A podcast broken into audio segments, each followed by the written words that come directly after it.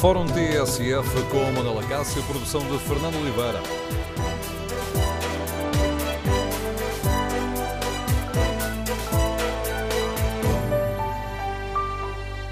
Bom dia. No Fórum TSF de hoje vamos falar do funcionamento da máquina judicial e dos direitos dos cidadãos e queremos ouvir a sua opinião.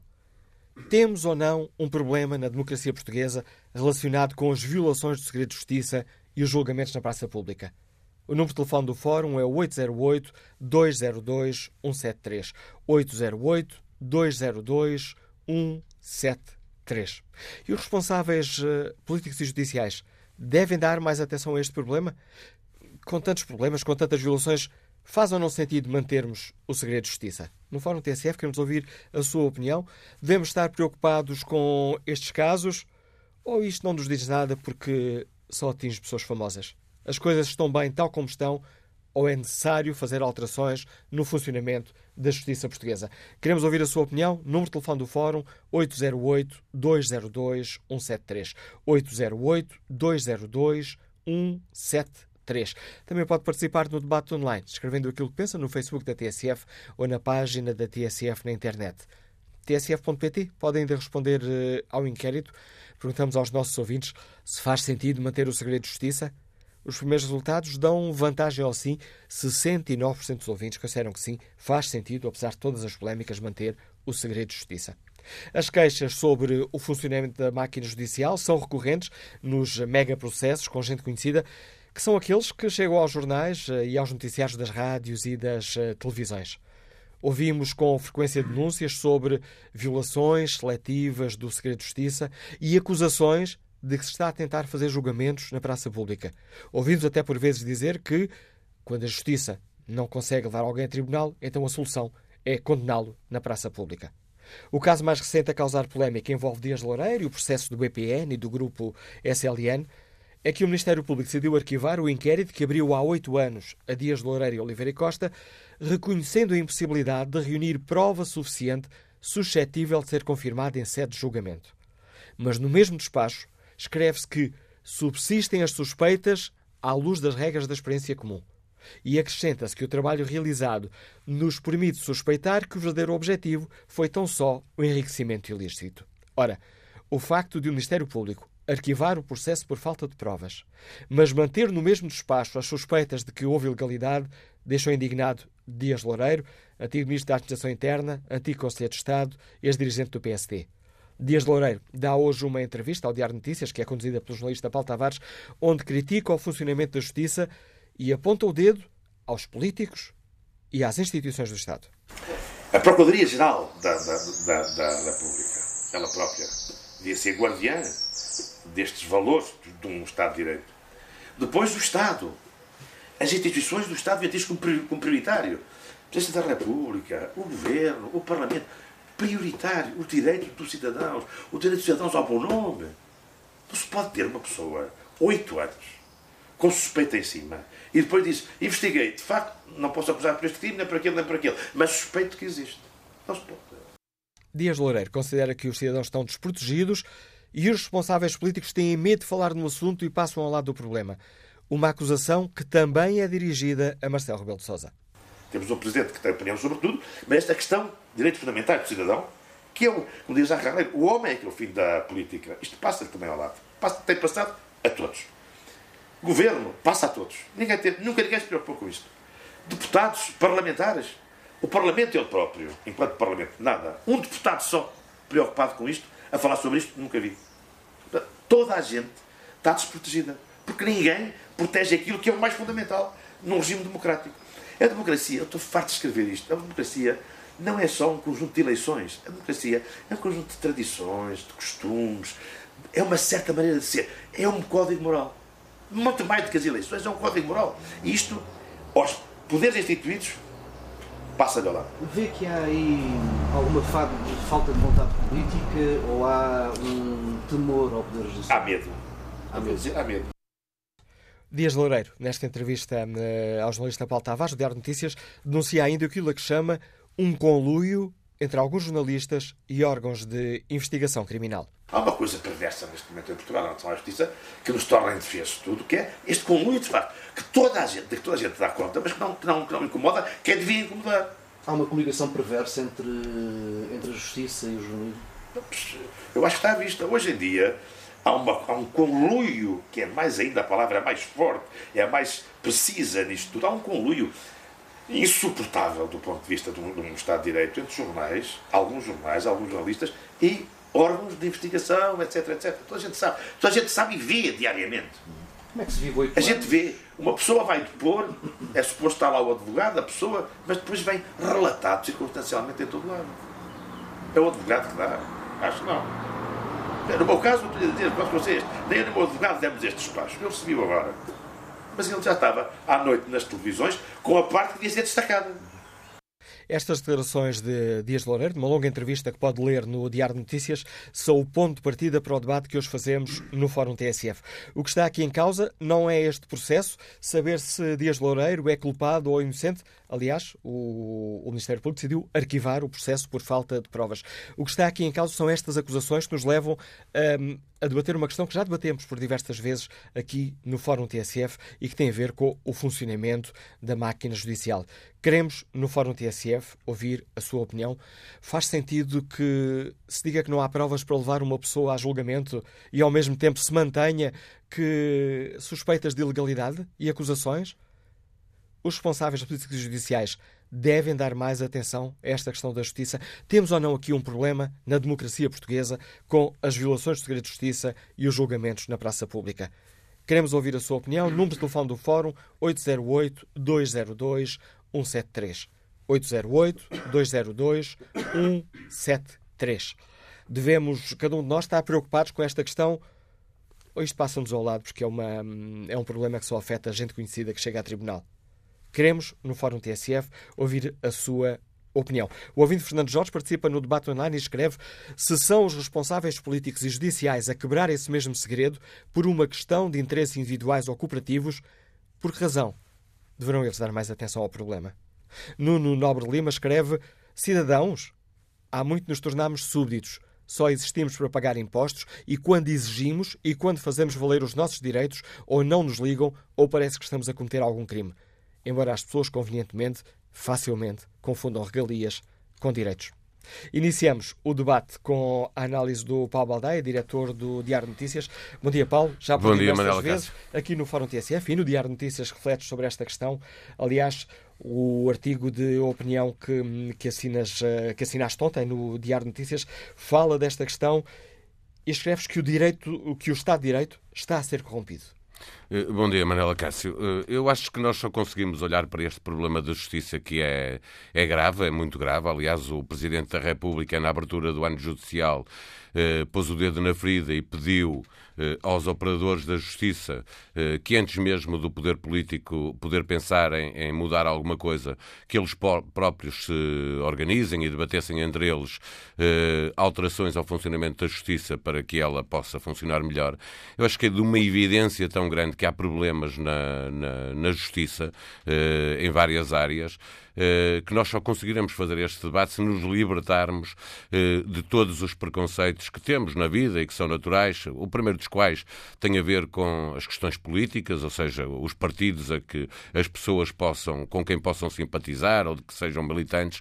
Isto não é uma questão de, de PS, PSD, PCP, Bloco, eh, de qualquer partido. Isto temos toca a tendência, a todos. Temos a tendência a confundir a importância da mensagem com o mensageiro é, e fazemos uh, julgamento em quem diz o quê quê? Exatamente, porque nós, quando, se, se tivermos a discutir esta questão da justiça e, e, e formos uh, participantes de uma claque, ou seja, se eu sou uh, do Partido Socialista, acho muito bem quando acontece ao PSD, ou se sou do PSD, acho muito bem quando acontece ao PS, e fico contente por ver que a justiça consegue, ser, consegue ser pervertida de modo a que eu, não, eu não seja sequer capaz de me distanciar para ver que o problema, quando acontece a, um qualquer cidadão, uh, significa que está a acontecer a todos.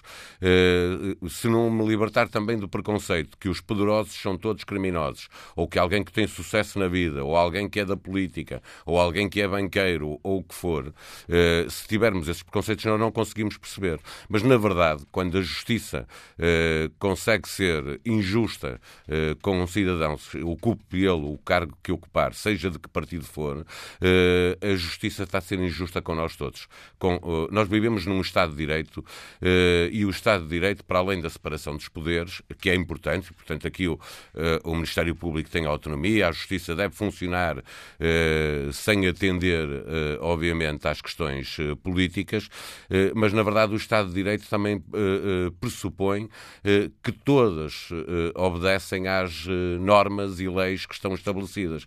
Se o próprio Ministério Público, e este caso é de uma evidência, é um absurdo aquele despacho de cento e tal páginas, 101, salvo erro, eh, porque não é possível, alguém se deveria incomodar eh, quando uma procuradora do Ministério Público arquiva um inquérito que foi aberto há oito anos, em que eh, as pessoas em causa foram ouvidas uma vez há oito anos. Nunca mais ninguém foi ouvido. Faz-se um despacho para arquivar o processo, mas nesse despacho se fazem insinuações iguaizinhas àquelas que se fizeram há oito anos, sem que, entretanto, das duas uma, ou o Ministério Público foi totalmente incompetente para investigar, eh, e há um crime qualquer, mas não foi capaz de o investigar, e, portanto, tem, não, não pode assumir essa incompetência e, e, e a seguir eh, eh, fazer um despacho daquele sentido, ou simplesmente não houve crime nenhum, e como não houve crime nenhum, não foi possível encontrar provas.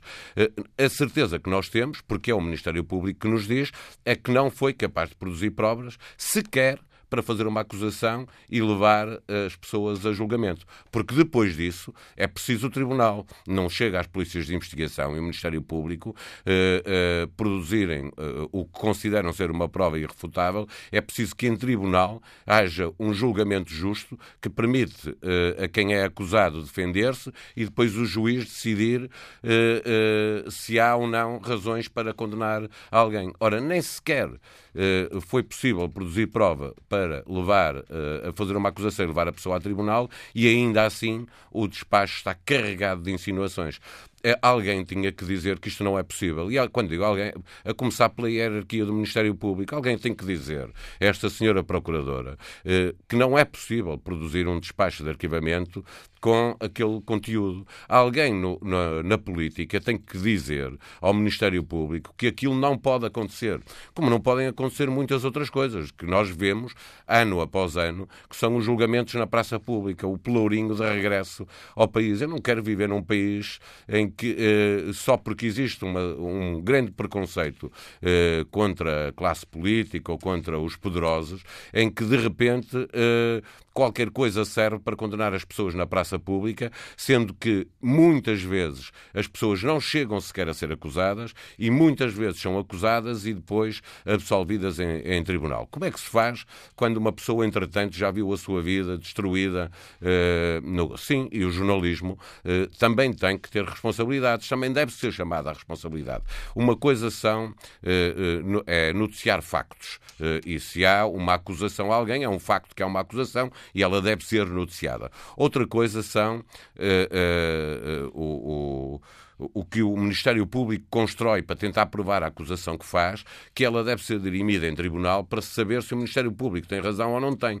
Eh, portanto, eu também acho que a comunicação social tem muitas vezes responsabilidade eh, no tipo de informação que dá sobre eh, matérias em que estão em segredo de justiça ou que alguém é acusado. Não estou a dizer que não é informação para dar. Deve dar aquilo que é factualmente verdade. E não é, tu, não é só pelo Ministério Público dizer que passa a ser factualmente factualmente verdade. Para isso existem os tribunais para fazer esses julgamentos. Este é um debate tão polémico que, por vezes, ouvimos uh, argumentos do estilo lá estão eles a defender os poderosos e a atacar a justiça. Claro, uh, mas uh, eu vou dizer por mim, a coisa é muito simples. Eu uh, podia estar tranquilo a fazer de conta que não vejo o que vejo. Uh, mas eu prefiro, e digo há muito tempo, que a justiça tem um problema grave uh, e que é preciso falar sobre ele e que é preciso resolvê-lo, porque, obviamente, eu não, não, eu não conheço a maioria dos. Eu conheço, em termos profissionais, alguns dos arguídos famosos dos últimos 10 anos, mas a maioria não os conheço de lado nenhum. e bem sei como reagem nas redes sociais e, e, e, as pessoas, de uma forma geral, que acham que quando alguém põe em causa a justiça está a defender o arguído ou alguém que vai a julgamento, eh, pois que não é nada disso que se passa eh, e eu não quero viver num país eh, que se diz que é um Estado de Direito e que permanentemente o corrompe, se corrompe a si próprio, não cumprindo as regras que estão estabelecidas. Se o direito baseia-se na lei e nas normas. E, portanto, o que nós temos que fazer é todos, cidadãos, Ministério Público, advogados, políticos, cumprir as normas e as leis que estão estabelecidas. É para isso que vivemos num Estado de Direito. Olhando para esta questão que hoje aqui debatemos, ainda há pouco uh, falaste, é preciso que alguém diga, algum político levanta a voz. Essa questão não, não pode colocar em causa a separação de poderes? Não. A, a, a, pior coisa que existe na política é quando os políticos respondem à justiça o que é da justiça, à política o que é da política. Uh, dizer que os eleitos do povo, toda a gente funciona em nome do povo. A própria justiça, uh, os juízes uh, aplicam a lei em nome do povo. Mas os juízes não são eleitos, nem o Ministério Público é eleito. Nós elegemos políticos para nos representar. E, portanto, os políticos têm uma responsabilidade acrescida quando um dos pilares da democracia, que é a independência da justiça, não está a funcionar como deve ser. Eles têm a obrigação de corrigir o que está mal. Porque eh, eh nós escrutinamos os políticos e os políticos têm que escrutinar eh, eh, a justiça e têm que mudar as coisas quando elas não, não estão bem. Verdadeiramente, nós temos políticos que têm medo da justiça. E têm medo da justiça não significa que todos eles têm algum problema com a justiça. Eles têm medo é que lhes aconteça, que alguém se zangue com eles eh, e que lhes aconteça alguma coisa, ou seja, que através de uma pequena suspeição se possa eh, fazer na, na, na, praça pública um julgamento em que eles ficam eh, condenados. E como têm medo, não resolvem os problemas que estão para resolver. Eu gostei de ouvir o Sr. Presidente da República, no, na abertura do ano judicial, dizer que é preciso melhorar a justiça, quer seja nos prazos, quer seja no modo de funcionamento, quer sobre o segredo de justiça, etc. Eu estou à espera que haja uma nova abertura do ano judicial porque todos os anos ela acontece, para saber o que é que aconteceu, porque os operadores da Justiça já reuniram várias vezes e estão à procura de encontrar soluções, o que é que aconteceu do ponto, desse ponto de vista e o que é que os políticos vão fazer e o que é que vai dizer o Sr. Presidente da República um ano depois de ter feito a primeira abertura do ano judicial e tendo pedido a toda a gente que reformem a Justiça de modo a que ela funcione melhor. A análise do Paulo Badaia a lançar o debate no Fórum eh, TSF. Queremos ouvir a opinião dos uh, nossos uh, ouvintes. Temos ou não um problema no nosso sistema democrático relacionado com as violações do segredo de justiça e os julgamentos na praça pública? Os responsáveis políticos e judiciais devem dar mais atenção a este problema? As coisas estão bem tal como estão ou é de facto necessário fazer alterações para que sejam garantidos os direitos dos cidadãos? Queremos, no Fórum TSF, ouvir a sua opinião. Faz sentido manter o segredo de justiça? Número de telefone do Fórum 808-202-173. 808-202-173. Refletimos aqui sobre a justiça. Que opinião tem o empresário Mário Amaral, que está em viagem? Bom dia. Empresário Mário Amaral, que está em viagem. Bom dia. Estou bom dia. Estão a ouvir? Estamos a ouvi-lo, Mário Amaral mas já te Bem, bom dia ao fórum e bom, bom dia a toda a gente que é mais sim.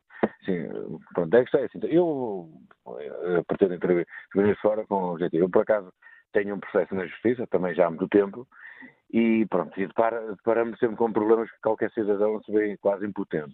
É assim, eh, eu peço a alguém com responsável na, na, área da justiça a ver se põe cobra isto aqui. Como é, que como é que um tribunal não garante que os peritos que são nomeados pelo Tribunal são idóneos e têm, são, têm, são competentes.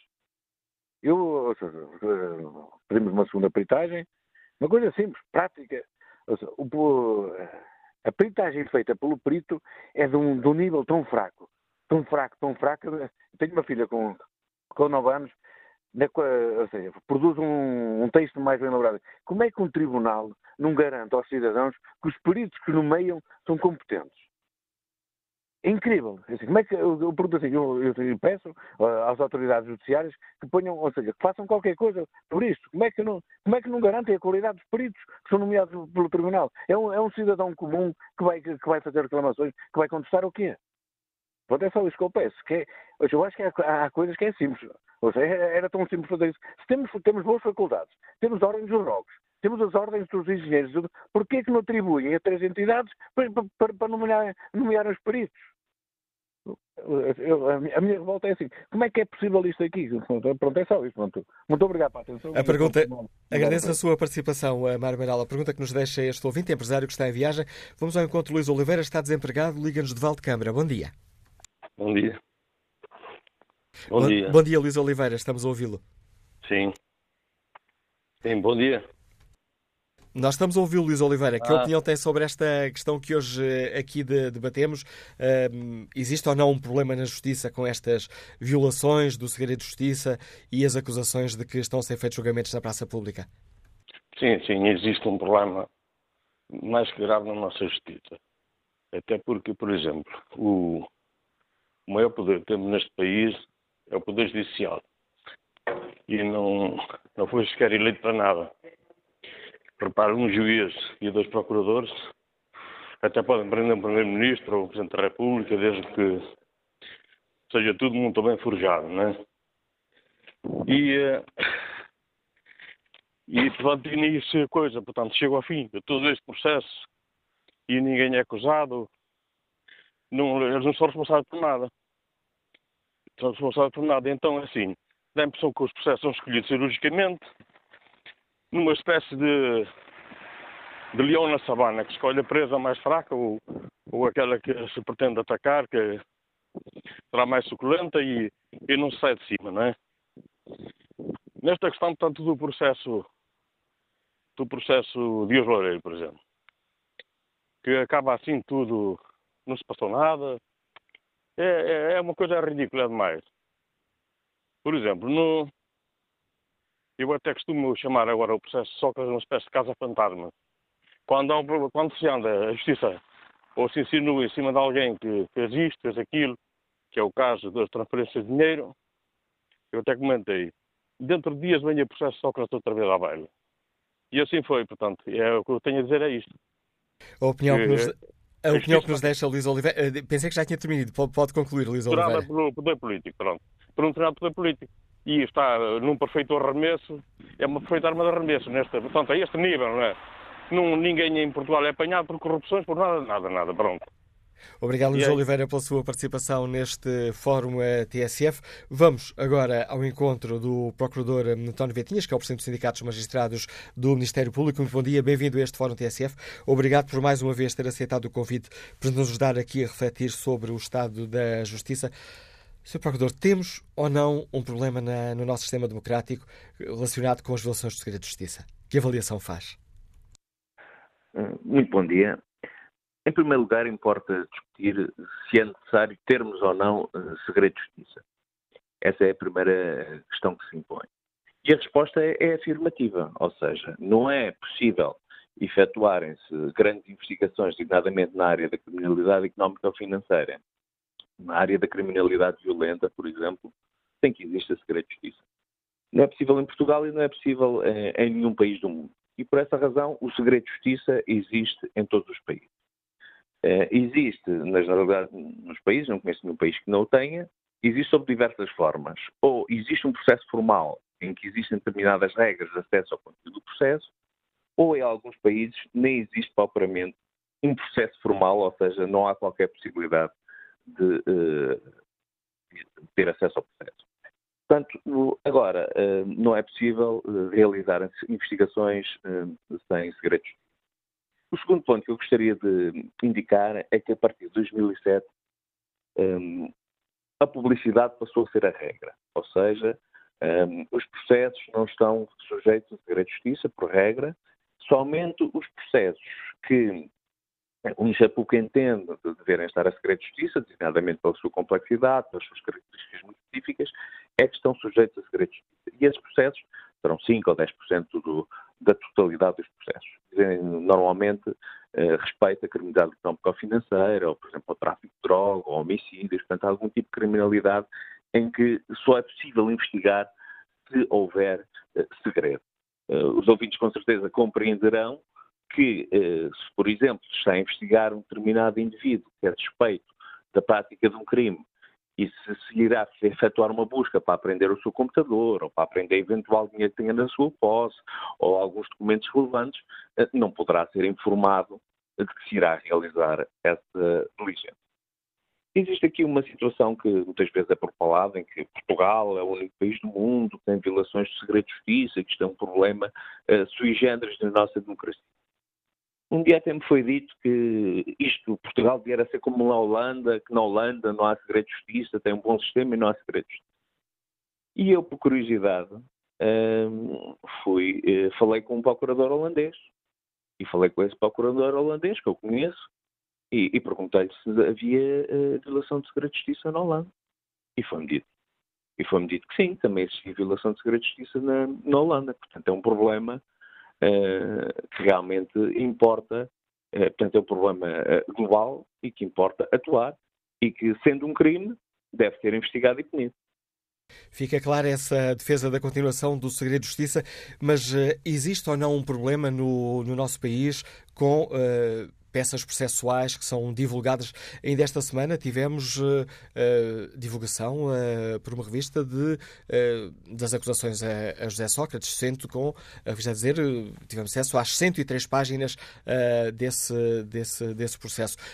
Este, esta situação e estas, a chegada hum, recorrente de peças processuais aos jornais é ou não, constitui ou não um problema para o funcionamento da justiça portuguesa. Que, que avaliação faz o Sr. Procurador? O que eu faço relativamente a isso é, é assim: a violação do segredo de justiça é um crime. Como tal, deve ser investigado. Eu próprio já dizia acusações, uma acusação por violação do segredo de justiça e outra também por recusa de depoimento de um senhor jornalista me indicar quem tinha sido a pessoa que lhe tinha dado tantas informações que ele publicou. Portanto, eh, no que diz respeito a essa matéria, é muito simples. Eh, a violação de segredo de justiça é um crime, deve ser investigado. Portanto, é, é, é tão simples uh, quanto isso, qualquer que seja, desde que os processos sejam investigação em investigação, em, em segredo de justiça, desculpe, e, e em que se verificam os, os restantes requisitos devem ser investigados. Há pouco eu estava-me a referir à, à, revista Sábado e à edição deste fim de semana. Não, isso sobre casos em concreto não me Eu sei, eu sei, pode, mas é só para explicar aos imaginar, é? Eu sei, mas é para explicar aos nossos ouvintes o que é que eu me estava a referir. A revista Sábado, que divulga, eh, que teve acesso às 103 páginas uh, com as provas uh, contra José Sócrates. Este, uh, este problema tem uma. põe em causa ou não, em sua opinião, a imagem que temos da justiça portuguesa? A questão do segredo de justiça, tal como eu referi, o segredo de justiça uh, deve ser cumprido, as regras devem ser cumpridas e devem ser cumpridas. Uh, se há uma violação, devem ser efetuados os procedimentos, os procedimentos necessários. Todas as violações uh, da lei dos procedimentos colocam, colocam em causa a imagem da justiça. Mas, porventura errada, mas a percepção pública que existe é que, raramente, estes casos de violação do segredo de justiça são julgados e há condenações e se chega a alguma conclusão concreta. É uma percepção errada?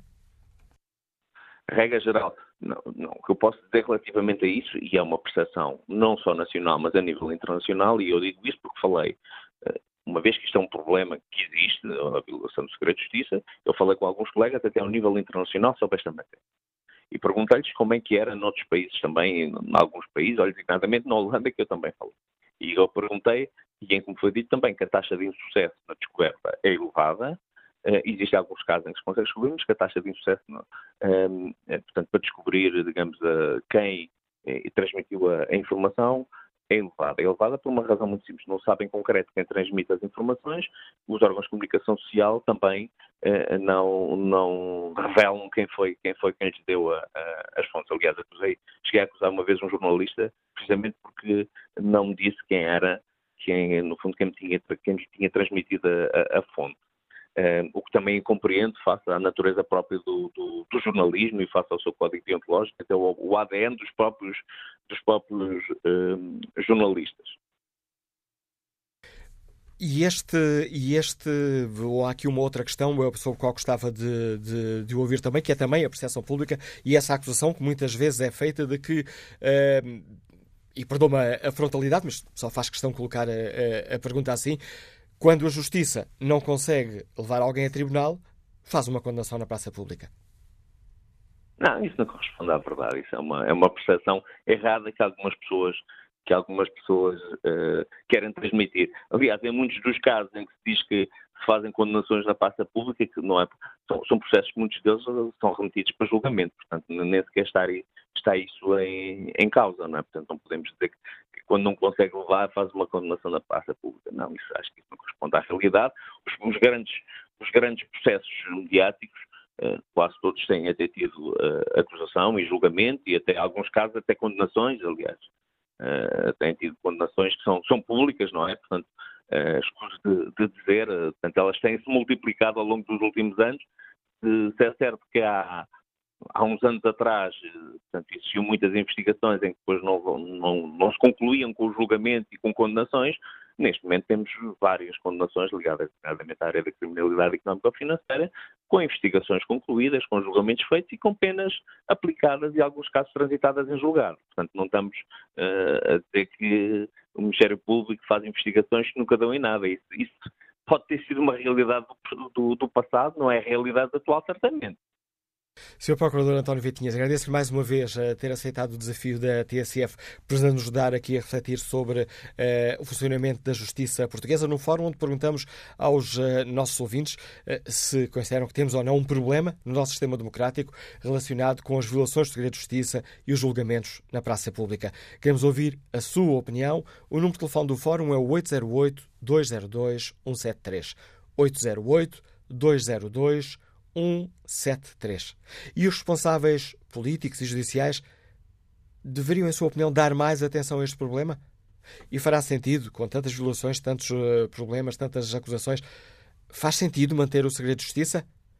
Recordo o número de telefone do Fórum 808-202-173. Importa também explicar aos nossos ouvintes que, obviamente, tendo em conta a questão que aqui debatemos, convidamos uh, o Ministério da Justiça e a Procuradoria-Geral da República para participarem neste debate. Convidámos esta manhã, uma vez que o tema do Fórum TSF é sempre decidido no próprio dia. Um, nem a Ministra da Justiça, nem a Procuradoria-Geral da República têm disponibilidade para participar neste debate. Bom dia, Sr. Deputado Filipe Neto Brandão, bem-vindo ao Fórum TSF. Que avaliação faz o Partido Socialista? Temos ou não um problema na democracia portuguesa relacionado com o funcionamento da Justiça? Bom, relativamente ao funcionamento da democracia, manifestamente é exagerado dizer que temos um problema no sentido de pôr em causa o funcionamento da democracia, como é óbvio. Eh, agora, relativamente a alguns constrangimentos, é evidente que somos obrigados, todos nós que lidamos com, a, com esta realidade, a concluir que é, há espaço para aprimorar, sendo certo que, e é isso que importa desde logo clarificar, o Estado de Direito assenta, como sabe, no princípio da separação de poderes e é essencial eh, que se afirme o princípio do autogoverno das magistraturas. E, portanto, na dupla vertente que, que sabe, presumo que já tenha sido explanado ao longo do programa que não tive a oportunidade de, de ouvir até agora, tanto na, na questão da independência do, da magistratura judicial como da autonomia do Ministério Público. E, portanto, eh, relativamente ao modo de funcionamento, são pilares essenciais que, obviamente, em momento algum podem ser postos em causa. Mas uh, os deputados, uh, as leis são aprovadas uh, pelos deputados no Parlamento. Exatamente, são aplicadas pelos magistrados. Portanto, Exatamente. Queria dizer que, é, que há uma separação. No caso do segredo de justiça, compete ao Poder Legislativo dirigir o princípio do segredo de justiça a uma, uma categoria que fará com que a sua violação, da sua violação, reunidos obviamente determinados pressupostos, se consubstancie um crime. É o que acontece. Aliás, como se o, crime, uh, a violação do segredo de justiça, aliás, é um dos crimes que consta no Código Penal, como sabe, no, capítulo dos crimes contra a realização da justiça. Portanto, do ponto de vista legislativo, a lei existe uh, e, portanto, deve ser aplicada, mas o modo concreto de aplicação, repito, não pode nunca deixar de estar confiado à autonomia do Ministério Público e à independência do juiz. Claro, portanto, os, eh, as leis são aprovadas. Portanto, no, a, a lei existe, quer dizer. As leis são aprovadas existe, eh, pelos deputados e é com base nessas leis claro. que depois o sistema judicial funciona. O que eu lhe pergunto é se o Partido Socialista considera que, neste caso concreto, está tudo bem ou é necessário fazer uma reflexão para perceber se é necessário fazer alguma alteração legislativa. Claro que não lhe estou a perguntar se o Partido Socialista acha que deve haver interferência nos julgamentos, não é isso que está aqui Obviamente, em causa. Exatamente. Uh, não, a reflexão exige, ela deve ocorrer e, aliás, eh, queria recordar que no âmbito de, do repto lançado no, início do ano judicial pelo Sr. Presidente da República, no âmbito de uma reflexão sobre a justiça e o modo de a aprimorar, obviamente que a questão também do segredo de justiça é uma das questões que não deixará de, de ser abordada, eh, mas, como estará recordado, esse repto foi diretamente lançado, e a meu ver bem, eh, primacialmente aos operadores judiciários e, portanto, que dos próprios, daqueles, eh, e repito, o autogoverno das magistraturas é que decorre desse princípio,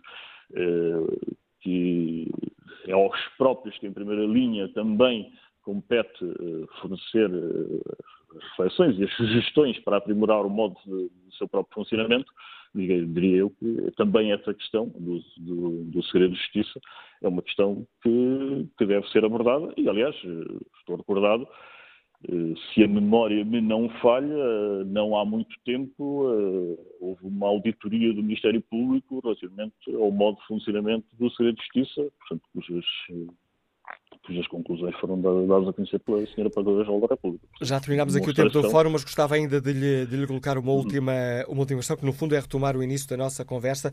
O Partido Socialista está ou não uh, preocupado com a sucessiva violação do segredo de justiça, que depois conduz, uh, uh, e temos ouvido essa acusação muitas vezes, a julgamentos na praça pública? Ou considera que não há aqui motivo para preocupação? Não há motivo para preocupação, há um motivo para preocupação cada vez que falamos da, da, prática de crimes e que, obviamente, ele não pode deixar de ser reprimida. Eh, e, portanto, a, a preocupação é que o sistema funcione e, portanto, que quem tem a obrigação de aplicar a lei, a aplique e que aplique dentro dos termos em que a própria lei uh, prevê, ou seja, em estrita obediência à lei, com objetividade e isenção. Agradeço ao deputado do Partido Socialista, Felipe Neto Brandão, a participação neste Fórum TSF. Retomaremos o debate já a seguir ao noticiário. Tudo o que se passa, passa na TSF. Linha Verde TSF 820 66 86. Linha Verde, patrocínio Programação North Travel 2017, um mundo de viagens com um final feliz, já no seu agente de viagens e Staples. Com a Nortravel, viajar é investir. Circuitos na Europa e na Ásia. Cruzeiros com guia. Praias de sonho. Brasil. Grandes viagens. Açores. Madeira. Com a Nortravel, o retorno é garantido. Nortravel. Viagens com final feliz. Ana, já sabes da novidade? Eu mal posso esperar. Oportunidades destas só aparecem uma vez na vida. Não exageres. A Staples tem imensas oportunidades em tecnologia e tu aproveitas sempre. Mas para mim, cada uma delas é única. De 6 a 8 de abril, aproveita até 20% de desconto direto numa seleção de portáteis, computadores, smartphones, tablets e máquinas fotográficas de grandes marcas. Consulta as condições em loja ou em staples.pt. Staples. TSF. Em Viseu, 107.4. Em Évora, 105.4. Nas Caldas da Rainha, 103.1. Com pauzinhos de fósforo, podes construir um poema. O Paraíso é uma biblioteca. A personagem é em grande medida um alter ego do alcoólico e misantropo. Um verso, uma história, um pensamento podem fazer-nos pressentir a eternidade num breve instante de leitura. Não sou de um tipo lá muito simpático. De segunda a sexta, o livro do dia TSF. Uma escolha de Carlos Vaz Marques. O livro do dia, patrocínio Festa do Livro FNAC. Já ouviu falar em comer para emagrecer? Soa mais ou menos assim. Crepes para emagrecer? Almôndegas para emagrecer? Mousse de chocolate para emagrecer? Pão para emagrecer? Soa bem? Então a dieta leve é para si. Marque uma consulta grátis e descubra todas as vantagens da dieta leve em comerparaemagrecer.pt. Tipo anti-herói. O espetáculo stand-up comedy de Salvador Martinha, ao vivo no Cine Granadeiro, 8 de abril em Grândola e no Teatro de Vila Real, dia 11 de maio. Salvem as datas que ele salva o mundo. Apoio TSF. Nauticampo. Atividades ao ar livre. Barcos, caravanas, motos de água, piscinas, material e equipamento esportivo. Visite-nos de 5 a 9 de abril na FIL, em simultâneo com o Lisboa Motoshow. Ai, querido, dormir é tão bom. Oh, querida, bom, bom. É ir a uma loja Joma até domingo, comprar um colchão Molaflex com 50% de desconto e ainda ganhar de oferta duas almofadas Visco Molaflex. Eu vou já. A oferta é limitada. Jom, tudo para o seu lar. Campanha limitada aos produtos aderentes. Não acumula com outras campanhas.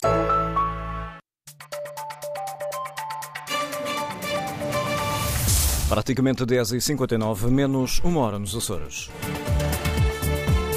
Presidente do Eurogrupo diz que a reação de Portugal às declarações sobre copos e mulheres foi chocante. Jerome Disselblum respondia assim ao secretário de Estado das Finanças, Mourinho Félix, esta manhã em Malta. Augusto Santos Silva compreende o ataque dos Estados Unidos na Síria, mas espera mais informações a nível europeu. Na Rússia, o ministro dos Negócios Estrangeiros diz que o ataque norte-americano faz lembrar a invasão do Iraque em 2013. O diretor-geral de Saúde admite falhas pontuais na distribuição de vacinas, mas garante que não existe uma ruptura a nível nacional. Em alguns centros de saúde falta a vacina usada contra a difteria, o tétano, a tosse convulsa e a poliomielite.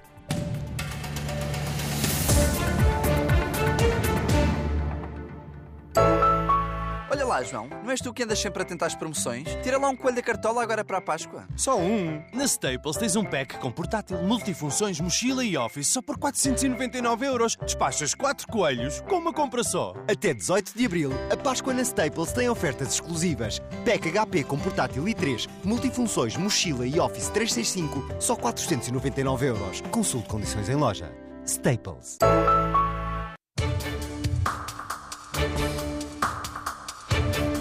Esta é uma manhã já com temperaturas de 21 graus no Porto, 20 em Faro e 16 em Lisboa. Daqui a pouco o Fórum TSF, segunda parte. Notícias às 11 horas, edição de Cristina Lyman.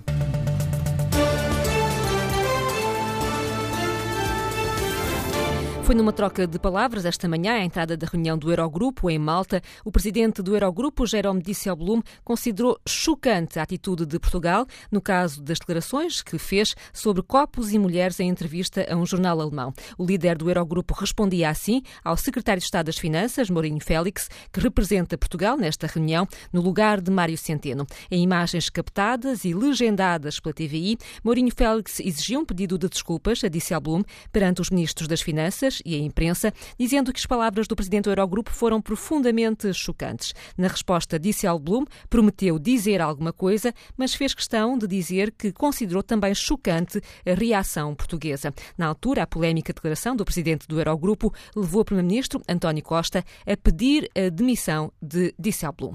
O ministro dos Negócios Estrangeiros, Augusto Santos Silva, compreende o ataque dos Estados Unidos esta madrugada na Síria. Donald Trump deu ordem para o lançamento de quase 60 mísseis contra uma base aérea em Homs. O exército de Damasco diz que o ataque matou pelo menos sete pessoas, ferindo outras nove. Já a Rússia adianta que foram destruídos nove aviões. Numa primeira reação, o ministro português dos Negócios Estrangeiros, Augusto Santos Silva, diz que espera mais informações para reagir em sintonia com a União Europeia, mas adianta que percebe a decisão de Washington.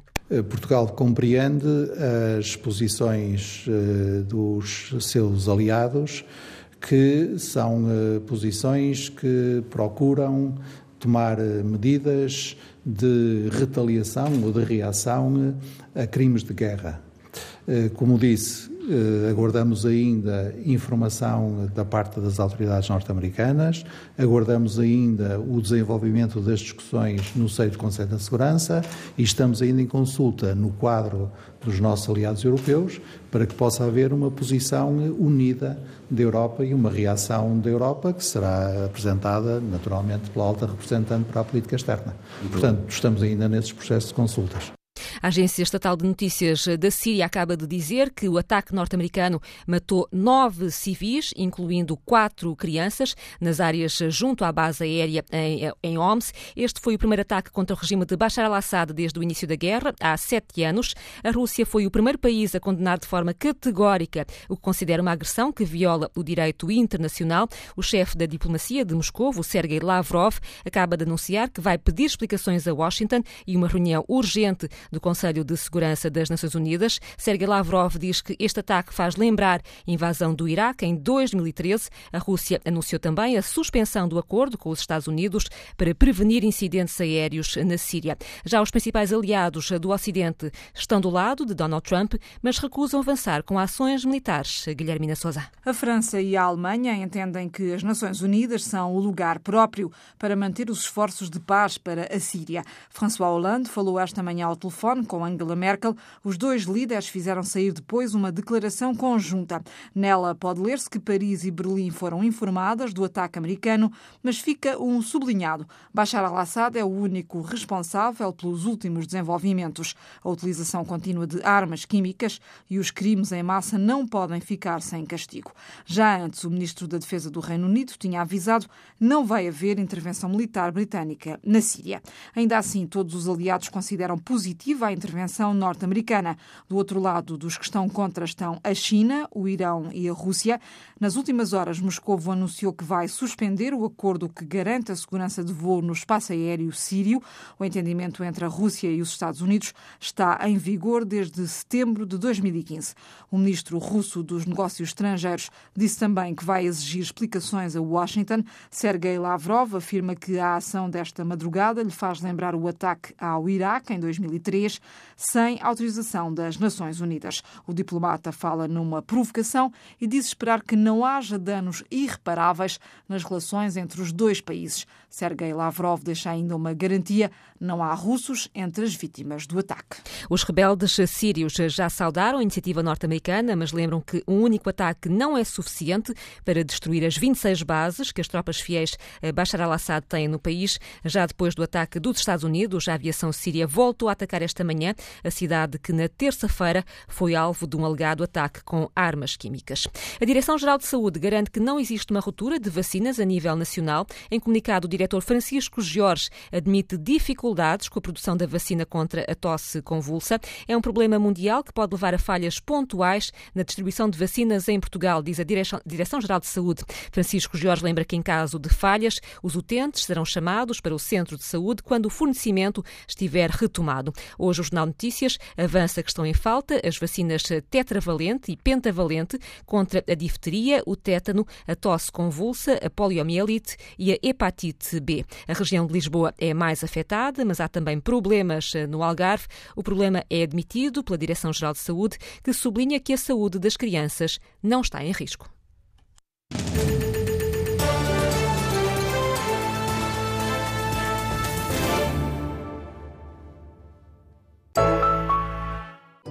Olha lá, lembras-te como era aquele crédito à habitação que fizeste? Sei lá, fixei isso na altura, mas depois esqueci-me. Esqueceste de quê? Do que fixei na altura. Então não fixaste? Fixei, mas foi na altura. E depois? E depois esqueci-me da taxa. Ah, afinal já te lembras. Lembro-me de quê? Do que fixaste na altura. E era o quê? A taxa. Qual taxa? A taxa fixa. A taxa fixa? Ok, esquece. Aproveite agora para ter prestações fixas durante o prazo que escolher do crédito habitação no novo banco. E não pense mais nisso. Saiba mais no balcão ou em novobanco.pt. Quando investimos, subimos mais alto. Quando investimos, os nossos sonhos tornam-se realidade. Quando investimos, alcançamos vitórias. Quando investimos, é para ganhar. Invista dentro e fora do campo. Invista em obrigações Benfica SAD 2017-2020 e pode ganhar 4% ao ano no Campeonato das Obrigações. Subscrição mínima de 100 euros nos balcões do seu banco. Taxa anual nominal bruta de 4%. Não dispensa a consulta do prospecto em slbenfica.pt e em cmvm.pt. FAF é de novo a capital das causas e valores da humanidade. Terra Justa lembra este ano os direitos das crianças e quem deles não se esquece, quem faz do apoio às crianças uma missão de vida. Terra Justa, entre terça e sábado, com homenagens à Unicef, à rede Talita Cum, ao Instituto de Apoio à Criança e à Fundação Champalimau.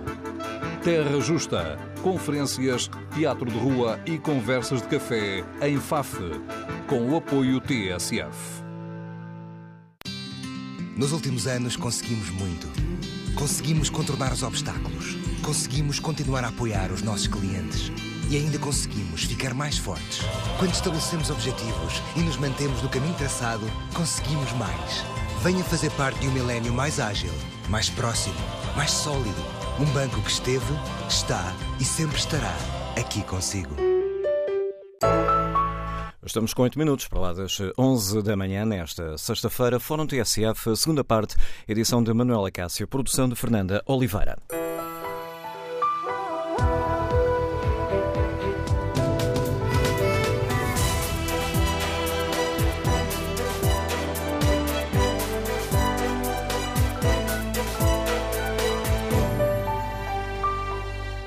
Retomamos o Fórum TSF, onde perguntamos aos nossos ouvintes: temos ou não um problema na democracia portuguesa relacionado com as violações do segredo de justiça e os julgamentos na praça pública?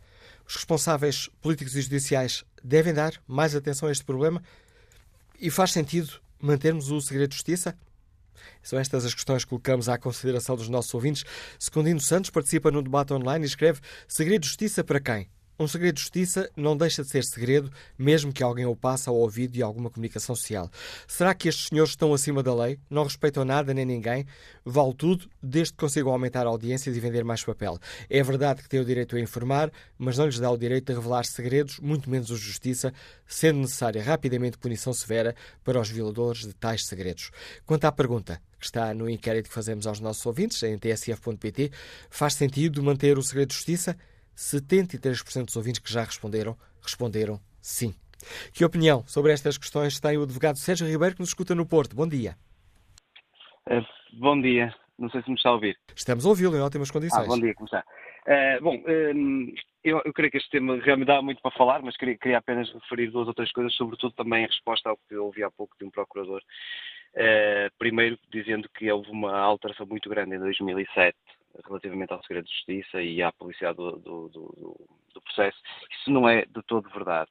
Houve alterações, eh, as alterações, no entanto, são, a meu ver, sobretudo cosméticas nesse aspecto, porque, hum, apesar de se estabelecer como regra a consulta ao processo, a verdade é que depende sempre de um, de um requerimento feito ao magistrado que pode demorar seis meses ou um ano a responder, garantindo, portanto, que o processo não é consultado de maneira nenhuma e não havendo com, com isso consequência rigorosamente nenhuma, porque como nós sabemos e como, como, como um caso sempre nos tem vindo a demonstrar, uh, os prazos para os magistrados, sejam eles judiciais, sejam do Ministério Público, são praticamente irrelevantes.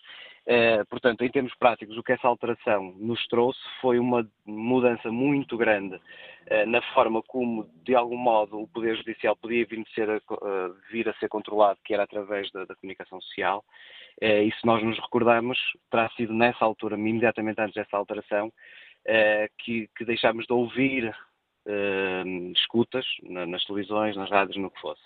Uh, a última que eu me lembro de ter ouvido, e de certo modo isso responde um bocadinho à pergunta que fazia há pouco ao líder do PS, foi a escuta entre Ferro Rodrigues e o António Costa, em que ele especificamente dizia o que, é que achava do segredo de justiça, relativamente ao caso que na altura se estava a falar. Ora, depois de, de 2007, o que aconteceu foi impedir que isso viesse a acontecer, e portanto nós a partir de agora ficámos um bocadinho prejudicados, nós enquanto cidadãos ficámos prejudicados na, na, na forma como podemos manter sobre algum controle uh, o Poder Judicial, porque deixamos de poder uh, ouvir diretamente aquilo que se passava no processo, deixamos de poder ver uh, transcrições completas e temos que ouvir resumos ou, ou, informações que depois são relativamente fáceis de serem contestados e ficam sempre na dúvida qual a exatidão desse, desse tipo de resumo. Portanto, eu creio que isso aí é particularmente importante nessa alteração que houve, porque apesar de quem lê a lei antiga e lê a lei a partir de 2007 ficar com a impressão que as coisas tornaram-se um bocadinho mais transparentes, na realidade eu não creio de todo que seja isso que, que, vai, que vai acontecendo. E acho que, de facto, uh, existe em Portugal uma grande impunidade no que respeita ao Poder Judicial, de facto. Nós, a nossa própria Constituição prevê isso mesmo.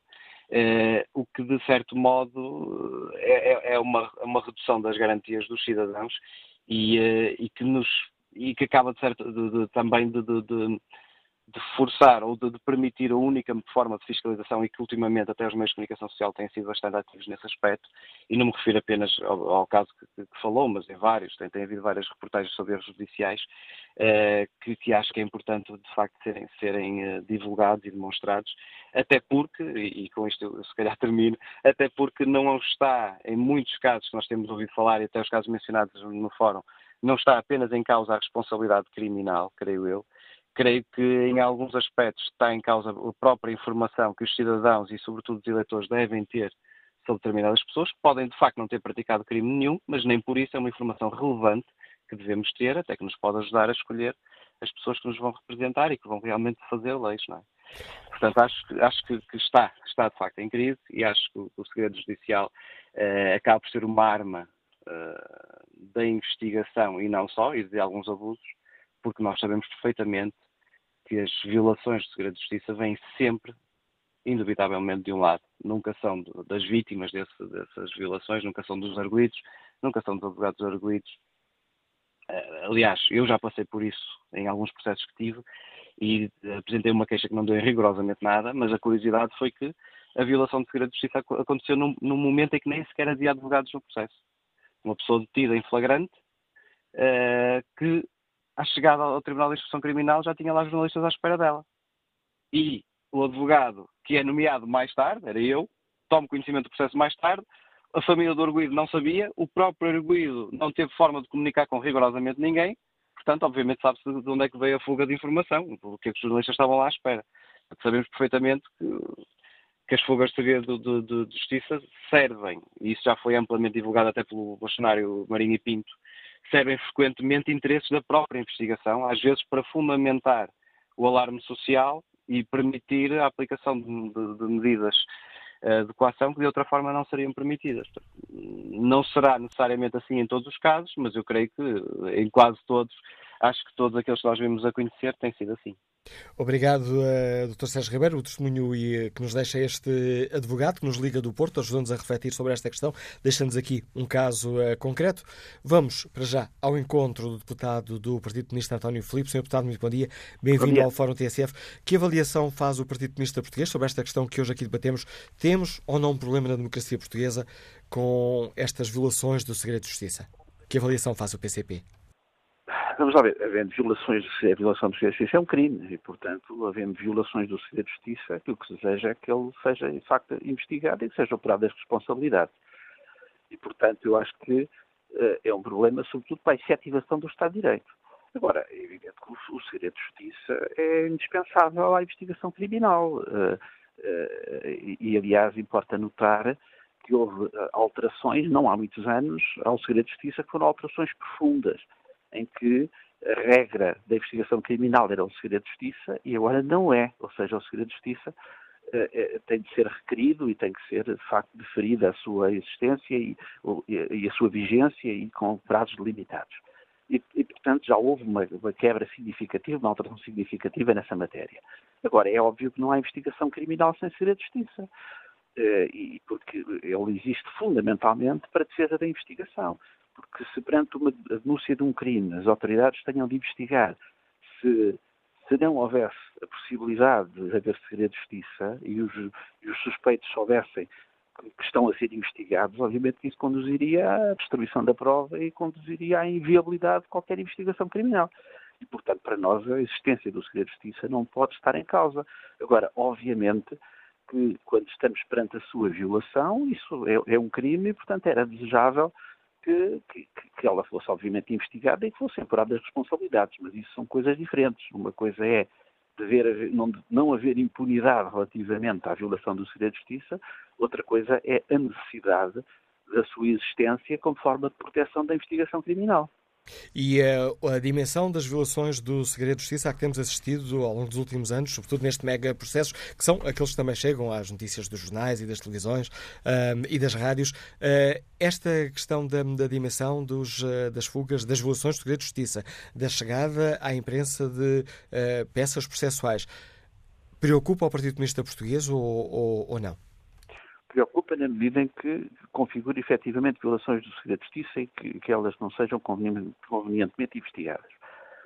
Sendo bem que, por vezes, há uma certa confusão que se cria na opinião pública uh, relativamente àquilo que é a violação do segredo de justiça, porque a discussão, de, a discussão dos assuntos, a discussão dos casos, não é em si mesmo uma violação do segredo de justiça. A violação do segredo de justiça existe quando, de facto, há, há elementos constantes do processo e constantes exclusivamente do processo e que sejam divulgados. Aí sim à violação do segredo de justiça. E isso, evidentemente, que deveriam ser, uh, obviamente, investigados. Mas isso, uh, obviamente, que isso, quando, quando, isso não acontece, quando há violações do segredo de justiça e, e, e, se verifica que não há investigação e que não há apuramento de responsabilidades, isso, de facto, é lamentável e devia ser uh, alterado. Agora, Uh, exigia-se, de facto, da parte das autoridades competentes para a sua investigação que, que, ela fosse feita. Agora, isso não pode ser confundido com uh, qualquer ideia de que, de que, o segredo de justiça uh, é em si mesmo um atentado ao Estado de Direito. Pelo contrário, o segredo de justiça, dentro, obviamente, dos limites da lei, é fundamental para que a investigação criminal possa ter lugar e, portanto, acho que devemos separar as duas coisas. Evidentemente que, havendo a sua violação, ela não deveria ocorrer e, quando ocorra, comprovadamente, deveria ser investigada as, suas, as responsabilidades e punidos os responsáveis. Agora, obviamente que, eh, que, não podemos, de facto, confundir os dois planos. Temos de defender essa, essa, a existência do segredo de justiça e punir a respectiva violação. Eh, tendo em conta aquilo que disse, que disse agora no início desta, dessa sua resposta, que é lamentável quando não existe aqui uma condenação, considera que este é um, é um crime que muitas vezes, permita-me aqui quase o trocadilho, é um crime que fica sem castigo? Porventura, algumas situações é. Eh, infelizmente não é caso único. Nós sabemos que em Portugal há vários crimes que infelizmente ficam sem castigo e basta olharmos para a criminalidade económica e financeira para vermos que assim é, e vemos que há de facto uma justificada preocupação da opinião pública relativamente à impunidade de certo tipo de crimes, tudo aquilo que, quando há um, um crime que é cometido e, e se verifica que, que, que, as responsabilidades são deficientemente apuradas, ou por vezes nem sequer o são, obviamente que isso é um elemento de preocupação por todos aqueles que defendem, de facto, o Estado decente e que defendem a, a, a, o Estado de Direito Democrático e, portanto, naturalmente que existe essa preocupação. E justificar-se uma intervenção do poder político neste momento ou a questão ainda deve não, continuar na, é no âmbito judicial? A questão não pode ser do poder político, não pode ser o poder político a investigar os crimes e, portanto, há entidades competentes para a investigação criminal e, e aquilo que é o dever do poder político é dar-lhes os mecanismos e os meios legais para o fazer. Mas eu creio que esse problema não, não está em causa. Ninguém, creio que ninguém questiona que os, os, que os meios jurídicos ao dispor da investigação existem. Eh, e, e, portanto, a questão é que as instituições, de facto, possam funcionar e cada um cumprir o seu papel. Obrigado, Sr. Deputado António Filipe, por ter explicado aos nossos ouvintes a avaliação que o Partido Comunista Português faz da questão que hoje aqui debatemos, relacionada com o funcionamento da máquina judicial e os direitos dos cidadãos. Júlio Duarte está reformado, liga-nos do Porto. Bom dia. Bom dia, Dr. Manuel Cássio, bom dia ao Fórum. Assim, eu, vou, eu vou falar especificamente do, do caso do Dr. Dias Loureiro e André Costa. Assim, eu, eu lamento muito que o Dr. Dias Loureiro venha agora para, já para os jornais já, já a, a falar de uma sua inocência nós sabemos que este processo anda a se arrastar há muitos anos. Hoje vemos no Jornal Notícias que a nossa justiça perdeu o gasto aos milhões de Oliveira e Costa. Deixe-me só dizer, Júlio Eduardo, uh, uh, peço desculpa por estar a interromper, mas deixe-me só dizer, está aí a falar da, da questão deste caso concreto. Ora, quanto a este caso concreto de Dias Loureiro, é o Ministério Público que diz que não há provas sequer para levar a julgamento.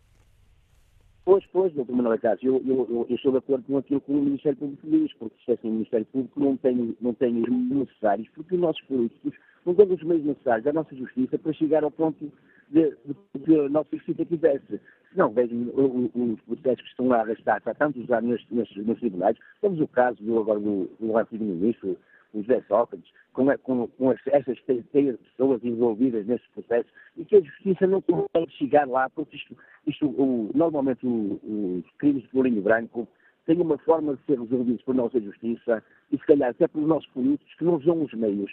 E nós andamos nós portugueses ainda pronto, a dizermos no, ouvirmos o, o, caso, no caso do Dr. Loureiro, por exemplo, falar de para os jornais que é inocente, até ir ao, ao, ao Tribunal Europeu e falar a sua inocência e condenar o nosso Estado. Esse é assim. Nós andamos a pagar os nossos impostos, uh, os bancos rebentam, o dinheiro desaparece e nós, com os nossos impostos, pagamos, ficamos sem salário, sem reformas, para que andar a alimentar sempre isto e ouvirmos uh, os nossos, neste caso, ex-ministros a, a dizerem a sua inocência. Era só isso que eu tinha a dizer e, e olha, continuação de bom programa da Primeira Casa. Obrigado, Júlio Eduardo, pela sua participação neste debate. Peço ao nosso ouvinte Joaquim Almeida um pouco de paciência, porque conseguimos neste momento o contacto com o Secretário-Geral da Associação dos Juízes Portugueses, João Paulo Raposo. Sr. Juiz, bom dia, bem-vindo ao Fórum ATSF. Que avaliação faz a Associação Sindical dos Juízes Portugueses? Temos ou não um problema na democracia portuguesa, uma vez que a justiça é um pilar essencial da democracia, com as violações do segredo de justiça uh, e as acusações de que assistimos a julgamentos na praça pública? Muito bom dia. Eh, eu gostaria de começar por dizer, e já ouvi há pouco umas intervenções muito acertadas nesse sentido, que não existe investigação criminal sem segredo. Portanto, este é um ponto base eh, que temos todos que assentar. É evidente que haverá determinado tipo de, de investigações criminais, o carteirista que é apanhado em flagrante delito, uma situação análoga de, de, simpli, de, determinado nível de simplicidade, que até per, permitirá investigação sem segredo, e a regra até é que num determinado limiar eh, não haja segredo, mas temos que ter noção que crimes como eh, tráfico de droga, como corrupção, tráfico de influências, genericamente descritos como crimes de colorinho branco, crimes até de, de outro tipo de, nível eh, para a segurança interna, como por exemplo o terrorismo, esse tipo de crimes não existem sem segredo de justiça. Não é possível investigá-los porque há determinados meios de obtenção de prova que, por sua própria natureza, implicam que haja segredo eh, para a sua realização, sob pena de não terem o mínimo de capacidade de produzirem resultados positivos. Dito isto, a sua pergunta é: eh, há ou não um risco para a democracia? E, e temos, evidentemente, todos noção que este problema do segredo de justiça é um problema eh, difícil de resolver, é um problema que se tem arrastado, que já implicou há pouco vários ouvintes que se referiram a este tema eh, de formas dispares, já implicou sucessivos regimes legais talvez seja bom termos a noção que eh, esta noção de segredo de justiça, este conceito de segredo de justiça, vem associado a um regime processual penal que nasce em 1988 por oposição a um regime anterior, que vinha do Código de 29, em que as investigações assentavam nas polícias. Quer isto dizer, instituiu-se um inquérito criminal, uma fase investigatória por natureza, que tem já cunho processual e que, como tal, tem uma série de obrigações e uma série de direitos. E é, é, nesse sentido que é criado o Estatuto do Arguído, o Estatuto do Arguído que tem um determinado conjunto de direitos e nos quais existe já claramente um cunho processual marcado.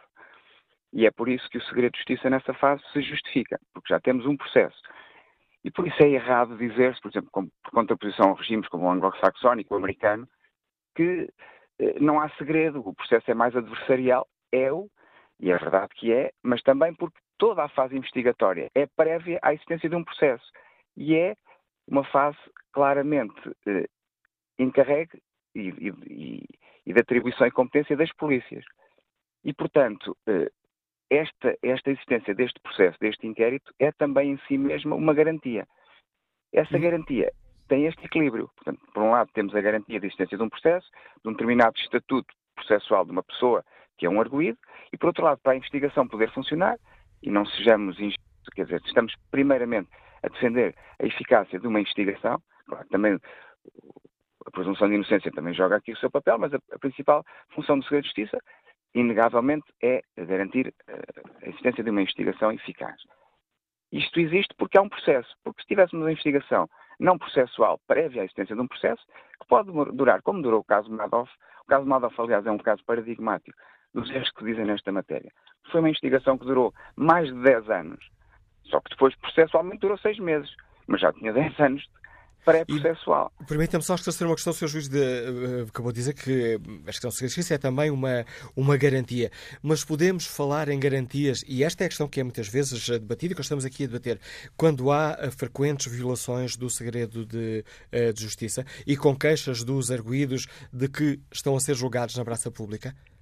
Pois, esse, esse, esse é, o, é, o, é, o, grande, digamos, o, o grande busilis e a tal pergunta do milhão de dólares, se quisermos pôr assim de forma mais ligeira.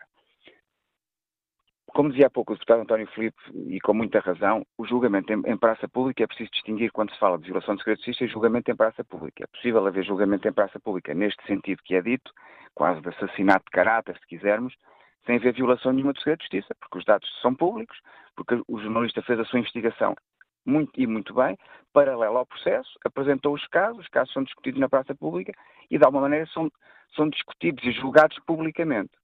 Isso em si mesmo é um, chamemos assim em sentido amplo, é um julgamento da opinião pública, mas não há nenhuma violação de segredo de justiça. A questão do julgamento em praça pública coloca-se, eh, digamos, processualmente ao, ao sistema de justiça quando esse julgamento vem acompanhado, como tem vindo, e é verdade que tem vindo, de peças processuais, de factos que estão em segredo, de meios de prova que estão em segredo, e isso é revelado. Isso realmente traz um peso eh, para a opinião pública sobre a imagem de um determinado cidadão em concreto que, que não pode ser escamoteado, que não pode ser ignorado.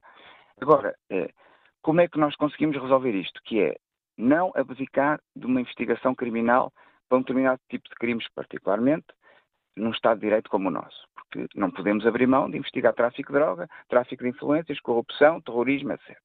E, portanto, temos que ter segredo de justiça. E como é que conseguimos que estes, estes, estas violações que têm sido sucessivas e têm sido reiteradas, e há quem diga que, dizia há pouco um advogado que ouvi atentamente, que, que é quase sempre a investigação, isso quer dizer, isso é, o, é uma opinião. Mas há, é preciso também não esquecer que, por exemplo, nos crimes ditos de colarinho branco, de corrupção, tráfico de influências, existe também uma figura que foi muito aplaudida, e bem, que é a figura do assistente para este tipo de crimes sem vítima, portanto, em que toda a comunidade de algum, de algum modo é lesada pelo crime, qualquer pessoa se pode constituir assistente. Portanto, qualquer pessoa pode ter acesso aos dados do processo. E muitas vezes era, era bom perceber eh, de onde é que vem efetivamente o, a violação. Temos, por outro lado, um outro elemento aqui importante, que é a questão da liberdade de imprensa. A liberdade de imprensa também é uma, uma base fundamental de um Estado de Direito Democrático e assenta em vários pilares. Um deles é no segredo das fontes dos jornalistas. E muito bem. Portanto, a investigação nunca pode, a investigação por crime de segredo de justiça, nunca pode ultrapassar esse limiar. Basicamente, eu creio que temos que investir, investir fortemente, na forma de controle processual dos processos em segredo. E se calhar a tecnologia dar-nos alguns caminhos de resposta para isso. E não é muito difícil introduzir suportes eletrónicos uh, universais, não é muito difícil introduzir uh, passwords uh, personalizadas por entidade ou por pessoa que, que, que, que, mexa no processo, não é possível até introduzir mecanismos de segurança adicionais, como impressões digitais, controle por impressão digital, por, por, outro tipo de mecanismo que permite identificar exatamente quem foram as pessoas que, num dado processo, num dado inquérito, contactaram com o mesmo. E a partir daí, estabelecer imediatamente, em caso de violação de segredo de justiça, um conjunto de suspeitos da, da sua violação que permita uma investigação eficaz ao crime. Porque realmente é um crime, como todos os crimes de violação de segredo, aqui de justiça ou qualquer outro segredo, são crimes de, grande, de muito difícil investigação. Porque quem transmite a notícia está protegido por esse estatuto de proteção das fontes. Eu estava a ouvi-lo. Eh, peço desculpa por estar a interromper, eu estava a ouvi-lo e, estava a pensar. Uh, eu que estou fora do, do, sistema judicial, sou jornalista, mas tendo em conta aquilo que diz, então a solução até parece tão simples. Ora, se parece tão simples, como é que não é aplicada? Não, não, é, sim, não é simples porque, eh, porque já foram criados diversos mecanismos, aliás, a Procuradoria-Geral da República criou uma equipa de estudo pelo, dirigida pelo Procurador João Rata, aqui há uns anos, para estudar efetivamente mecanismos concretos de, de manuseamento dos processos e de guarda de processos por forma a garantir o seu sigilo. E, e, e temos, desde logo, um obstáculo básico que é este. Os, os, os processos continuam nesta fase da nossa evolução coletiva, digamos assim, com, sobretudo em suporte de papel. É? Os inquéritos criminais têm suporte de papel.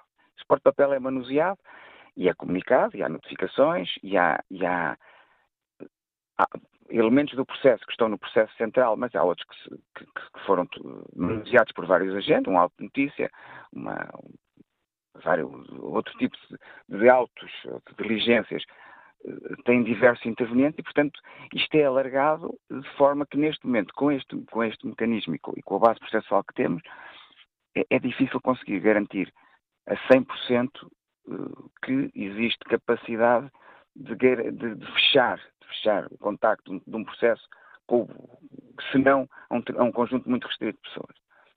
Mas se calhar a tecnologia a curto prazo permite-nos saltar para outro tipo de, de, suporte, até processual e material, e outro tipo de, de capacidade de controle efetivo do processo.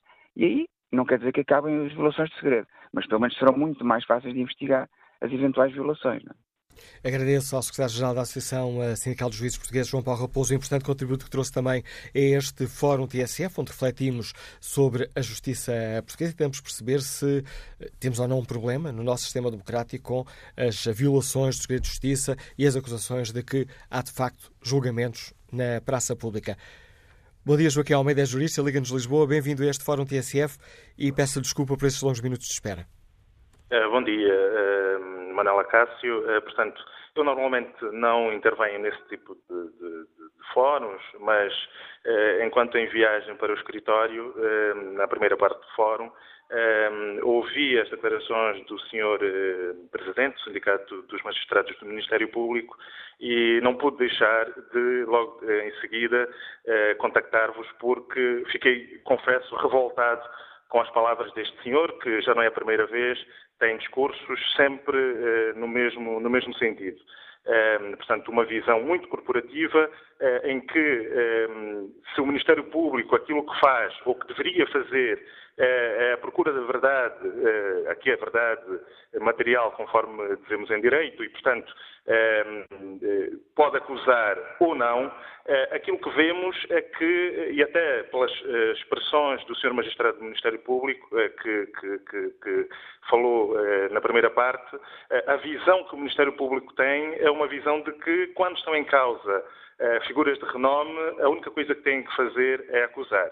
Importa, importa esclarecer ao auditório que o Ministério Público, na, na, na conclusão de uma investigação criminal, eh, deve fazer uma de duas coisas: ou acusar ou arquivar, e, e como dizia eh, e bem José Sócrates, calar-se. Portanto, a realização da justiça faz-se de uma forma ou de outra.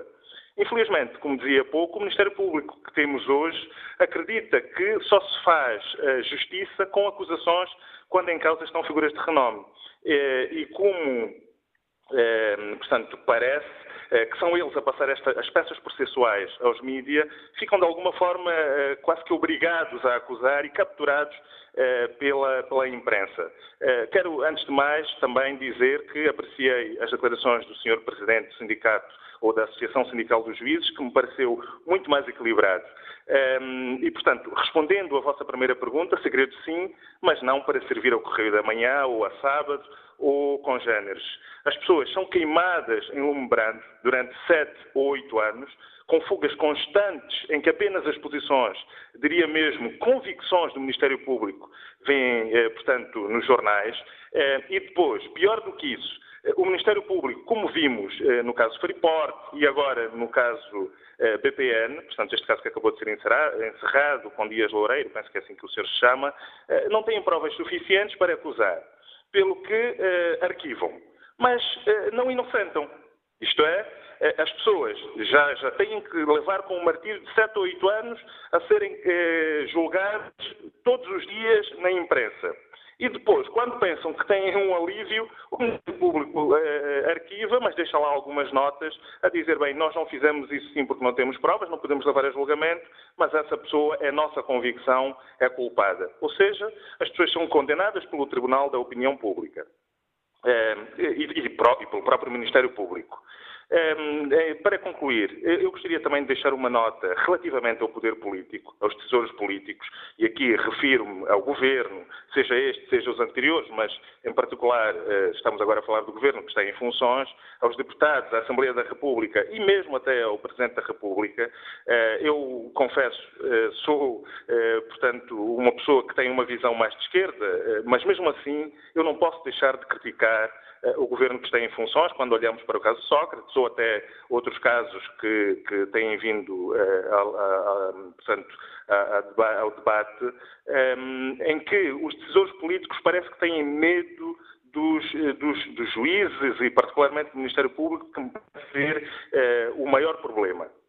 Ehm, aquilo que vemos, eh, pegando, por exemplo, no exemplo do, do, do seu Presidente da República, é que ele, no encontro recente, criticou, eh, portanto, as fugas ehm, da Justiça, mas fê-lo numa linguagem tão filosófica que boa parte da opinião pública ou não compreendeu ou nem sequer eh, parou para ouvir porque não interessava, simplesmente.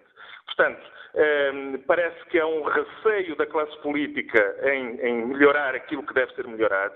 De facto, eh, fez-se grandes mudanças, eh, e eu tenho que admitir, eh, na área da justiça, mas ehm, todas estas mudanças são feitas sempre para não ferir a sensibilidade dos, dos magistrados do Ministério Público. Portanto, chegou a hora de se olhar para esta situação com muita atenção e fazer as mudanças que se exigem. Digo segredo sim, e, e aqui concordo com as palavras do Sr. Presidente da Associação do Sindicato dos Juízes.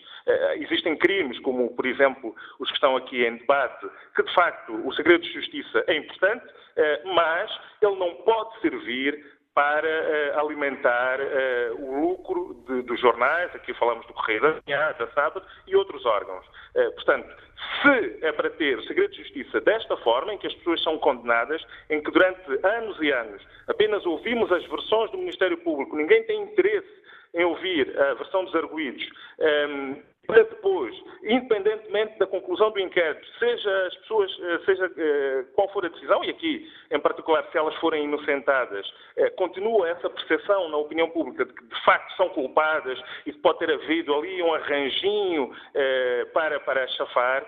Portanto, mais vale acabar com o segredo de justiça, porque a partir daí nós percebemos uh, as posições de cada um dos lados e podemos assim uh, formar uma opinião, uh, portanto, que não seja uma opinião publicada, mas sim uma opinião com base em factos e, portanto, a partir daí tirarmos as nossas conclusões. E agradeço ao jurista Joaquim Almeida, que chega de Lisboa, o contributo para este fórum. Bom dia, Sr. Deputado Carlos Abreu Morim, bem-vindo ao Fórum TSF.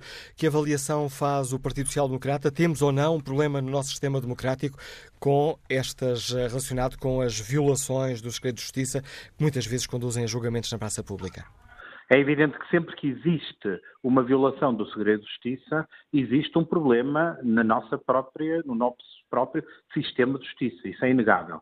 Agora, eh, em relação ao regime legal que neste momento existe sobre o segredo de justiça, o Partido Social Democrata entende que é um regime equilibrado e que tem é que ser devidamente aplicado tem havido problemas, no nosso entender, mais ao nível da aplicação do regime que temos e não tanto de necessidade ou de urgência em uh, existirem modificações nesse mesmo regime. Deixe-me só dizer que neste momento na Assembleia da República não existe nenhuma proposta em discussão, nem sequer nenhum anúncio de apresentação de proposta de mudança do regime do segredo de justiça. Ainda na passada quarta-feira, a senhora Ministra da Justiça esteve aqui em audição regimental na primeira Comissão dos Assuntos Constitucionais, dos Assuntos Constitucionais e não referiu sequer essa problemática da, do segredo de justiça, nem nenhum partido eh, eh, lhe fez nenhuma pergunta sobre essa matéria. Portanto, existe um problema, eh, sempre que existem violações. Agora, o regime que temos é um regime que tem que ser devidamente aplicado. O problema não está na lei, o problema quando existem violações do segredo de justiça é exatamente da violação do regime legal que temos. Ora, dito isso, coloco-lhe a questão uh, nos mesmos termos em que coloquei há pouco ao seu uh, colega deputado, o Primeiro-Ministro português António Filipe. Neste caso concreto, que avaliação faz o, P, o PSD? Temos muitas vezes aqui um crime sem castigo? Uh, dá a ideia que sim, mas vamos cá ver. Muitas vezes, quando há notícias sobre determinadas situações, normalmente que envolvem pessoas com uma, um grande mediatismo ou casos com um grande mediatismo, não há dúvida nenhuma que, às vezes, aparentemente, é tudo violação de segredo de justiça, o que nem sempre acontece. Há situações que são, de facto, violação de segredo de justiça e que devem ser investigadas de acordo com o regime que temos, mas há outras situações onde não existem eh, violações de segredo de justiça. Eh, eu tenho visto muitas outras situações, ainda há pouco tempo tivemos conhecimento de uma eh, reportagem televisiva num canal de televisão sobre o caso eh, BES, eh, em que eh, não houve propriamente violação de segredo de justiça, mas houve um conjunto de imputações e de esclarecimento de factos que derivam da investigação jornalística e também do trabalho que foi feito aqui na Assembleia da República, na Comissão Parlamentar de Inquérito ao Banco Espírito Santo. Uh, que avaliação faz o PSD? O Poder Judicial tem dado a devida importância a este problema das violações de segredo de justiça ou não? Eu julgo que o Poder Judicial uh, e o Poder Político deve sempre respeitar, uh, não é ter medo, se me permite fazer este pequeno comentário aqui entre parênteses, em relação à última intervenção que eu vi. O poder político não tem medo do poder judicial ou de qualquer outro poder eh, soberano da República. Aquilo que eh, existe é uma relação de respeito pelo princípio da separação e da interdependência de poderes. E, portanto, o que existe da parte do poder político é que o poder judicial tem, neste momento, e, e, todos aqueles que têm contacto com o trabalho dos tribunais, têm, neste momento, eh, eh condições legislativas para que as violações do segredo de justiça sejam reduzidas ao mínimo. E eu penso que tem existido um caminho nesse sentido.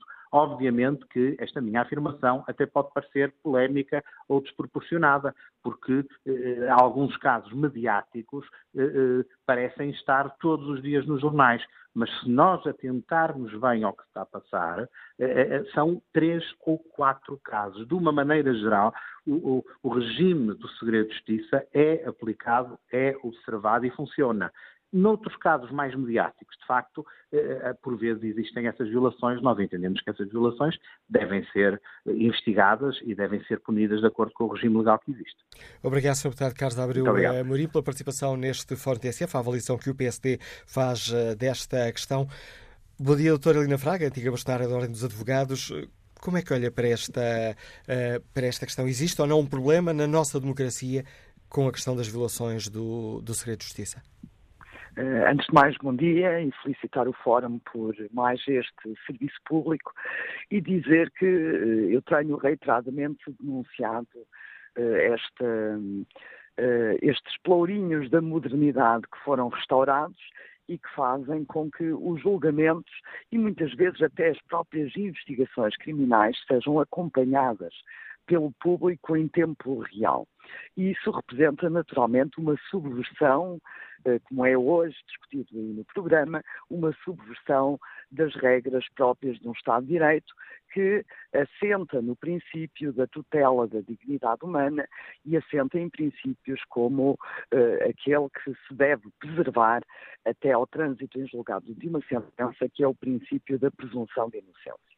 E eu gostaria de dizer que esta subversão do Estado de Direito e a discussão que se tem que fazer em relação a esta matéria não pode, eh, eh, não pode deixar de ser feita pelo facto de existir uma separação de poderes. E estou a referir-me à eh, intervenção anterior à minha, que eu tive oportunidade de ouvir. Nós não podemos, e sobretudo as elites, aqueles que dirigem o país, não podem ignorar um fenómeno que está em curso, que leva uh, com fugas sistemáticas e reiteradas, fugas de informação promovidas, quer pela acusação, quer pela defesa, e eu costumo dizer que é fácil identificar de onde vem a fuga, basta ler a notícia e verificar a quem ela aproveita. A verdade é que a discussão tem que ser feita no sentido de o Estado que prevê, e prevê a título excepcional, porque em princípio, os processos são públicos, mas o Estado que prevê para alguns processos a possibilidade de ser decretado, uh, decretado o segredo de justiça, esse mesmo Estado tem que dar condições para que esse segredo seja preservado. Como é que nós podemos respeitar um Estado que impõe em nome de uma investigação criminal e da proteção que essa investigação tem que ter. Um segredo e depois esse segredo não é preservado e tantas e tantas vezes é a própria uh, investigação criminal que o viola deliberadamente com promiscuidades de, quem, de que ninguém fala, mas que realmente existem. E se é verdade que tem que haver uma separação de poder, não deixa de ser verdade que essas elites têm que encontrar medidas para combater a violação do segredo de justiça, sob pena de restaurarmos os florinhos da modernidade e de se banalizar o mal, que é uma coisa não tem sido discutida, mas hoje em dia, com notícias reiteradas, sistemáticas, diárias, sobre alegados atos de corrupção, eh, começa a gerar-se a convicção firme junto dos cidadãos de que todos são corruptos. E essa banalização, essa normalidade faz com que o juízo de censura em relação a comportamentos criminosos eh, eh, de certa forma, eh, não seja tão acentuado. E, portanto, eu entendo que a violação do segredo de justiça em Portugal não tem sido combatida. Há um certo receio de falar neste assunto. Hoje é quase uma ousadia falar-se em direitos fundamentais. Hoje é apedrejado aquele que relembra que os direitos de defesa dos arguidos têm consagração constitucional, porque é logo apelidado de defensor dos poderosos, de defensor dos criminosos. E, portanto, nós temos que ter consciência que vivemos num Estado de Direito democrático, em que não se podem fazer, e estamos perto da Páscoa, julgamentos como aquele que foi feito a Cristo, em que a multidão, eh, enfim, eh, berrou, eh, crucifiquem-no. Uh, hoje temos outras regras, temos regras próprias de um Estado e de uma civilização diferente, mas essas regras terão naturalmente que ser respeitadas. E aqueles que praticaram crimes devem naturalmente ser uh, condenados, mas não pode haver este julgamento, ainda por cima num país onde os inquéritos por vezes demoram seis, sete, oito anos, não pode este, haver este julgamento e acompanhamento por parte da opinião pública dos processos em tempo real. Muito obrigado pelo contributo que trouxe a esta reflexão no Fórum ATS Autora Fraga. Diga bastonária da Ordem dos Advogados, deixa-nos aqui mais um dado para a reflexão que hoje fazemos, para o qual convido agora a deputada do Bloco de Esquerda, Sandra Cunha. Eu disse, deputada, bem-vinda ao Fórum TSF. Que avaliação faz o Bloco? Temos ou não um problema no país com as violações do segredo de justiça? Muito bom dia, muito obrigado.